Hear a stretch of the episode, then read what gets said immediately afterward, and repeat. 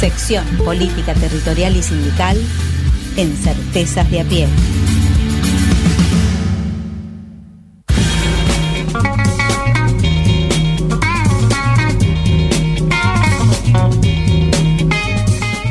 Bien, perfecto. Increíblemente seguimos en Certezas de a pie como si no tuviéramos la trayectoria y la experiencia de cinco temporadas acá al aire con la técnica de Adrián, los temas musicales y las compañeras María Eva Alfonso y Natalia Militi. Quiero dejarle este momento de presentación a Natalia Militi, así que Nati, todo tuyo y seguimos en Certezas pie. Bueno, ahí me escuchan, sí. Bueno, eh, buenas tardes, Angélica. Gracias por participar hoy de esta, de este nuevo programa, este, esta nueva temporada que tenemos de Certezas de a pie. Estamos muy contentos. hacemos este programa con mucha alegría, con ganas de poder contar realmente lo que pasa en la ciudad de Buenos Aires, en, la República Argentina, e intentando siempre ponerle esa mirada pedagógica, esa mirada de amor y cariño, y también visibilizando todas las cuestiones que como trabajadores y trabajadoras nos enfrentamos día a día en cada una de las escuelas. Eh, bienvenida, un gusto tenerte por acá. Está, está muteado, sí. Ahí está. Buenas tardes, gracias por la invitación al primer programa de este ciclo. Felicitaciones por eh, cómo han crecido y avanzado en el desarrollo de las emisiones de radio fantástico y gracias por, por pensar en que puede estar el primer día, así que todo lo que está bien. Muchas gracias a vos. Este, bueno, hoy es un día así movidito, venimos de días bastante moviditos, podemos decir que no tuvimos casi verano, como quien dice. Este, así que podríamos hablar un poquito de, de, de este raconto, por ahí poder hacer poco de, lo que vinimos viviendo desde ya desde enero con respecto a, todas estas fake news que están acostumbrados a hacernos este, los grandes medios de comunicación eh, y bueno y contar un poco también qué está pasando con la vacunación en, la ciudad de Buenos Aires. Bueno, es difícil hablar de tanto. Mira, hay una decisión que tomó Rodríguez Larreta, que es profundizar el conflicto con el sector docente.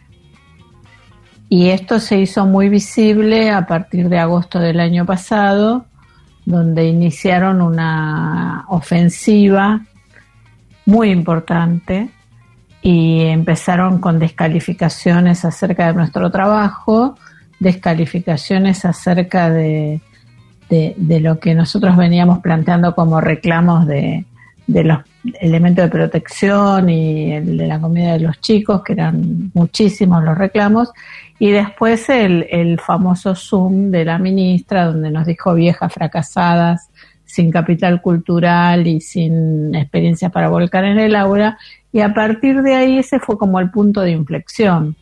Empezó este, una, una, una especie de violencia muy importante que en el verano eclosionó, eh, no dejaron descansar a nadie, eh, fue un hostigamiento permanente acerca de, qué era lo que iba a pasar en el mes de febrero, cuando vos no podés programar eh, un reinicio de clases sin el propio sistema, porque es el propio sistema el que, te el, que, el que tiene que hacer la tarea, no va a ir la ministra a abrir escuelas y, tampoco Caponi ni ningún grupo, eh, por más que sea el brazo el brazo violento de, del ministerio. Entonces, este, el hostigamiento es muy grande, eso está estudiado, es una forma de, de lograr eh, miedo o hacer o lograr disciplinamiento para, por supuesto, vencer a lo que es el sector más importante que le ha hecho frente al neoliberalismo en la ciudad de Buenos Aires. Respecto de las vacunas, eh, creo que también eh, es parte del mismo esquema, nada más que ahora a cargo de Quirós. Eh, a nosotros, nos, nosotros por, por la paritaria nacional hemos conseguido un grupo de vacunas muy importantes y la ministra firmó ese acuerdo federal y resulta que cuando empiezan a llegar las vacunas dice que no se van a usar para el sector educativo, que se va a priorizar lo que tienen sin cubrir. Ahora, lo que tienen sin cubrir es, son las vacunas que le regalaron al hospital alemán, al italiano y al británico. Entonces, ahora entregaron solamente 12.000 turnos cuando las vacunas son 33.300. Entonces hay una pequeña diferencia. Este, hay una pequeña diferencia. Y el grado de, de, angustia que genera, que a algunas compañeras les llega el turno, a otras no, ¿qué pasa? ¿Por qué, eh, ¿Por qué a vos te vacunaron y a mí no? Bueno, todas esas cosas que generan muchísima incertidumbre y que con incertidumbre no se puede cuidar a otros. Eh, Así que la pregunta sigue siendo la misma. ¿Quiénes cuidan a los que cuidan? Porque el Estado de la ciudad no nos cuida. Entonces lo que, no, lo que, lo que nos cuida es la propia comunidad.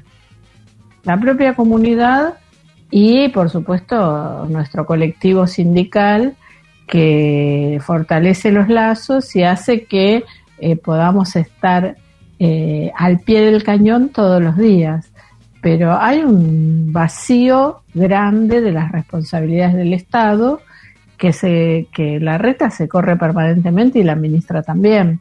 Y bueno, y ahora se sumó Quirós al, a la sinfonía de los descuidos. Eh, y, hoy presentaron con Soña una intimación a Horacio Rodríguez Larreta.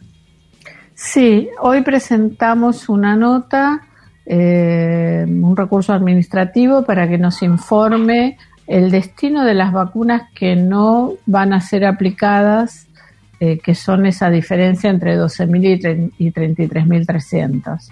¿Qué se está haciendo con eso? Lo mismo pasa con la obra social, ¿no? Con OSVA, que sabemos que le han dado vacunas y que, y que las jubiladas no están recibiendo las notificaciones para, para vacunarse, compañeras de 70, 80 años bueno, ¿dónde están las vacunas? ¿Dónde están? Eh, ¿Qué tal, Angélica? ¿Cómo estás? ¿Qué tal? ¿Cómo te va, Juancito? Acá andamos. Te quería contar algo que justo hoy eh, se acerca una compañera eh, en la escuela y me dice, me voy a afiliar de vuelta, me voy a afiliar de vuelta al sindicato. Dice, yo, vamos, ¿no? Uno festejando ahí el, la decisión de la compañera porque en, este, en este marco de incertidumbre, eh, las conversaciones con los compañeros, entendemos que están muy angustiados, muy angustiadas, y uno trata en el territorio de eh, tratar de, desarmar algunos discursos que vienen eh, prearmados con la intencionalidad de esto de generar odio y división. Y, me contaba, ¿no? De, de, bueno, de todo el trabajo que se hizo para cuidar a los compañeros y las compañeras que son mayores de 60 años, todo este tema que estamos haciendo para reclamar las vacunas que, bueno, logramos 12.000, ahora tenemos vamos por las 33.000 dosis que son en el acuerdo nacional. Así que te quería un poco contar esto desde el territorio, ¿no? Desde las bases, como para poder eh, también eh, llegar, ¿no? Y cumplir esta función social de comunicar eh, a nuestros referentes, en este caso a vos, que estás ahí en, poniendo en, en, todo con, bueno, me imagino todas las circunstancias que debe ser y los WhatsApp y los celulares que deben estar estallados. Así que quería comunicar esto como una, un, apoyo, ¿no? Es un, es un, emergente que me parece que hay que tomar y que hay muchas compañías y compañeros que van a, entender que la lucha del sindicato es de todos y todas y, bueno, y la confianza concreta en nuestros, en nuestros referentes de esto de cuidarnos a nosotros y a nosotras en este tipo de casos concretos, ¿no? Por ejemplo, no sé si querés explicar cómo fue eh, el, tema de que tampoco querían dejar a nuestros compañeras que eh, tenían mayor de 60 años exceptuados y que el sindicato también luchó por eso. Quería, eh, no sé si querés contar esa, esa parte. Mira, están, había una restricción muy grande que obedece a, causas económicas, a variables económicas del estado de la ciudad, que es que iban a, que las dispensas no iban a correr salvo las personas de riesgo que tienen las enfermedades que están previstas. Eh, y nosotros hicimos un amparo judicial por el tema de las, de las mujeres y hombres, por supuesto, mayores de 60, porque es una edad donde puede ser muy crítica la enfermedad. También hablé con la ministra de las Mujeres, con Gómez Alcorta, por las dispensas para los chicos, para las eh, maestras o, maestros que tienen hijos eh, pequeños y, y, esa conversación dio origen a que se modificara la resolución del Ministerio de Trabajo. Ahora no se homologó en la ciudad de Buenos Aires, sin embargo en provincia de Buenos Aires y en Santa Fe sí se homologó la resolución del Ministerio de Trabajo. Y ahora estamos eh, presentando amparos y recursos de todo tipo por las compañeras que conviven con personas de riesgo. Eh, nosotros tratamos de activar todo lo que son políticas de cuidado. Lo que pasa es que el desapego al cuidado es muy grande en la ciudad de Buenos Aires, entonces parece que todo es poco, pero estamos haciendo, tenemos alrededor de 400 solicitudes de amparos judiciales pero la reta también eh, cerró, blindó el Poder Judicial. O sea, eh, cuando se hacen los sorteos demora, demora, demora, demora hasta que consiguen un juez este, afín. ¿no? Así está funcionando. Entonces, la verdad que es un reconocimiento muy importante que esa compañera haya decidido volver a sumarse al colectivo, porque nuestro colectivo es fuerte porque hay muchas compañeras y compañeros que confían en nosotros y que saben que vamos a hacer todo, todo y más para cuidarlos y para cuidar la educación pública. Y en eso nos va la vida. O sea, todos tenemos 30, 40 años de militancia, hemos dejado muchas cosas personales y estamos acá porque amamos lo que hacemos. Amamos la docencia y también amamos representar al conjunto de nuestras compañeras y compañeros. E intentamos ser lo más eh, honestos intelectualmente y lo más éticos posible. Y, te juro que, que nos va en esto mucho, pero mucho, pero mucha de nuestra energía. Este, porque ser coherentes no es fácil no es, no es nada fácil. Entonces, este, eh, eh, eh, es para mí un, un, mimo ese relato y decirle a la compañera que, que se lo agradezco mucho y que gracias por sumarse, porque de cada, de cada granito de arena es como armamos este colectivo que es invencible. Hola Angélica, ¿cómo estás? Hola, ¿cómo andas? sumando a esto de de los reconocimientos eh, y siguiendo la línea que venía planteando Juan, eh, decíamos que, fue como muy difícil, eh, como ustedes obviamente que están en la primera línea, sostener la lucha y no caer en el, en el desaliento. Y lo que nos pasó estos días es que cuando se abrió este, primero el, la posibilidad de inscribirnos y, empezar a pensar en la vacuna. Eh, como somos siempre el colectivo docente y sobre todo parte de la UTE, cada compañera que en los grupos ponía su foto de la convocatoria para vacunarse era una alegría que nos iba dando esperanza a cada una. Estábamos al mismo tiempo esperando que nos tocara, pero pero festejábamos cada compañera y alrededor a veces sentíamos que esta gente que gestiona y que, y que, milita la desesperanza, eh, eh, nos boicoteaba o en algunos grupos donde salíamos a festejar o, ahora que empezamos a vacunarnos y compartíamos las fotos con todo el orgullo, con la libreta, con la vacuna aplicada, hasta cuestionaban que festejáramos o que agradeciéramos al colectivo por la lucha, porque sabíamos, bueno, fue eh, eh, complicado, pero eh, la vacuna parece que también nos inyectó como esperanza. Así que... bueno, la vacuna es una apuesta a la vida.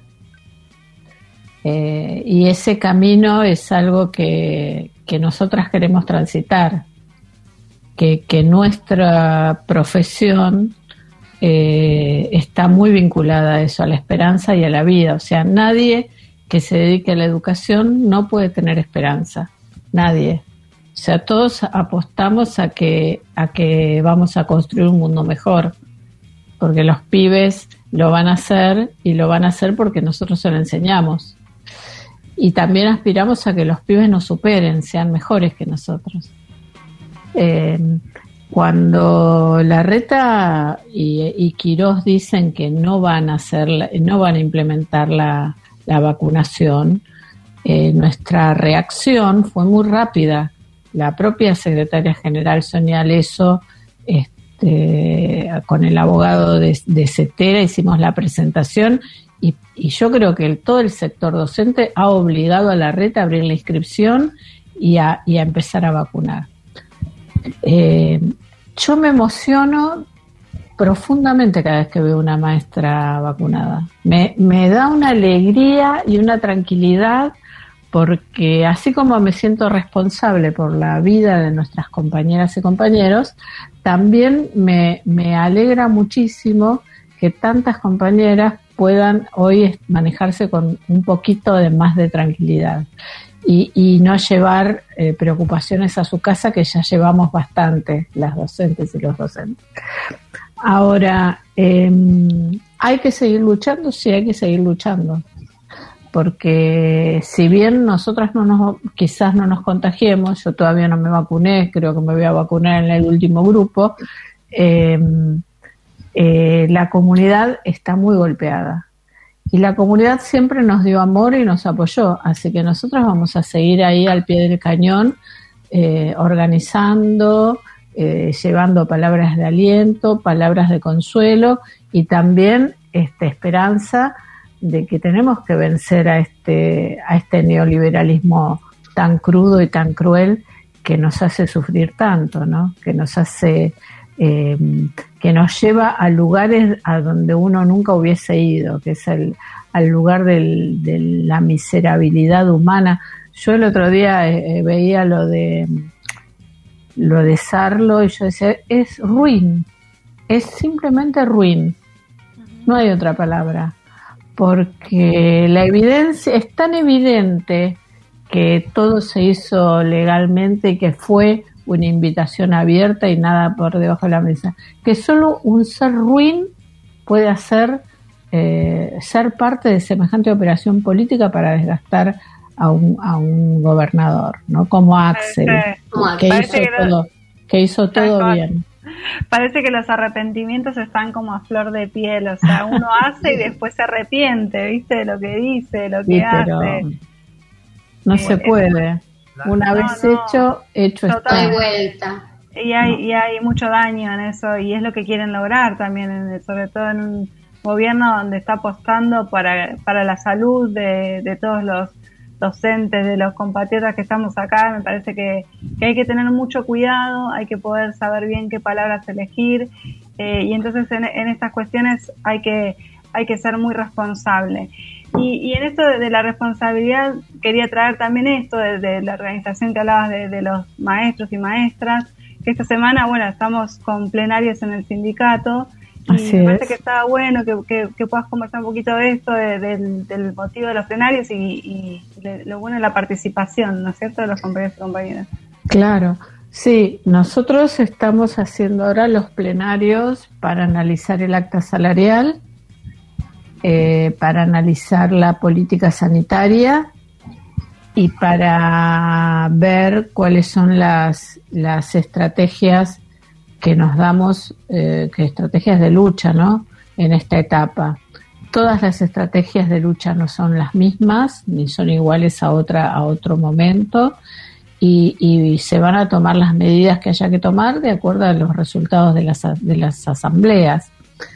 Eh, la verdad es que ya se hizo la de jóvenes y adultos, en este momento se está haciendo la educación secundaria, eh, nos quedan ocho más porque son diez, diez asambleas eh, y esperamos, bueno, conocer los, los resultados de, del análisis de la, del acta. Por supuesto que sabemos que, que hay cosas que el gobierno no ha cumplido y que ha intentado este, patear para adelante, como es la estabilidad laboral de los compañeros. eh, hay, hay cosas que son muy básicas y que están puestas sobre la mesa otra vez. El derecho a la vida y el derecho al cuidado y el derecho al trabajo. Totalmente. Entonces, lamentablemente, eh, cuando vos estás discutiendo el salario, también tenés que discutir condiciones de trabajo o lo que nosotros le llamamos salario diferido, porque hay que discutirlas juntas y en este momento el gobierno ha decidido eh, eh, dejar abierta el acta para poder discutir las cosas que son que hemos planteado. Por supuesto que habíamos planteado en ese momento que figurara en el acta paritaria lo de la vacunación. El gobierno se negó, pero se lo ganamos públicamente y tuvieron que abrir la vacunación. Bueno, con los otros temas va, a suceder, va, va, a seguir el mismo camino, ¿no? que se lo vamos a ganar públicamente. Bueno, y recuperamos las paritarias nacionales. Eh, me parece que eso también es, es un gran es un gran hito de lucha para, para los colectivos docentes de, de, nuestro país. Claro, nosotros tenemos eh, la paritaria nacional que se levantó desde la Carpa Blanca con, con eh, las distintas leyes que fuimos logrando y se consolidó en la Ley Nacional de Educación. La paritaria nacional es una forma de decir y de reafirmar cada vez que participamos en ella que el sistema educativo es uno y que la patria es una y que queremos discutir, por supuesto, con las diferencias regionales y con las con las cuestiones que hacen a, especificidades de cada de cada zona, pero que queremos discutir a nivel nacional el modelo educativo. Y en esta etapa, en este momento de pandemia, de una crisis social y, y muy grande, económica también, la paritaria nacional nos ha permitido fijar el piso, eh, nos, nos ha permitido discutir en todo el país los comités mixtos, nos ha permitido discutir los protocolos, exigirle a aquellos gobiernos como Jujuy, Mendoza, este, eh, Corrientes y, Ciudad de Buenos Aires que no se avenían a ningún tipo de discusión, obligarlos mediante la, los acuerdos nacionales. Es muy difícil cuando hay un acuerdo nacional negarte a algo que está consensuado con todos los ministros y todos los gobiernos. Pero bueno, sabemos que la reta tiene sus tretas, así que Así que estamos muy atentas para que las tretas de la reta no nos enreden y nos hagan y nos hagan caer. Y por suerte y por, por, por el capital histórico acumulado y nuestra experiencia política nos permite anticiparnos a las tretas de la reta. Fue bueno, lo vamos a tener, lo vamos a poner así, ya me parece como un eslogan, las de la reta. Estamos, eh, estás escuchando Certezas a Pie, entrevistamos a la secretaria general del Sindicato de la Unión de Trabajadores de la Educación y Trabajadoras de la Educación, Angélica Graciano. Desde mi parte, Angélica, muchas gracias por estar acá y hacer como la inauguración de esta temporada, la quinta de Certezas de a Pie, eh, que es una, es una escuela más que está en el barrio y en la militancia. Y bueno, así que te agradezco mucho. Eh, Un gusto. Gracias, Felicitaciones. Felicitaciones. Gracias. Felicitaciones. Gracias. Chao, chao. Gracias por la entrevista. Gracias a ustedes. Chao, chao.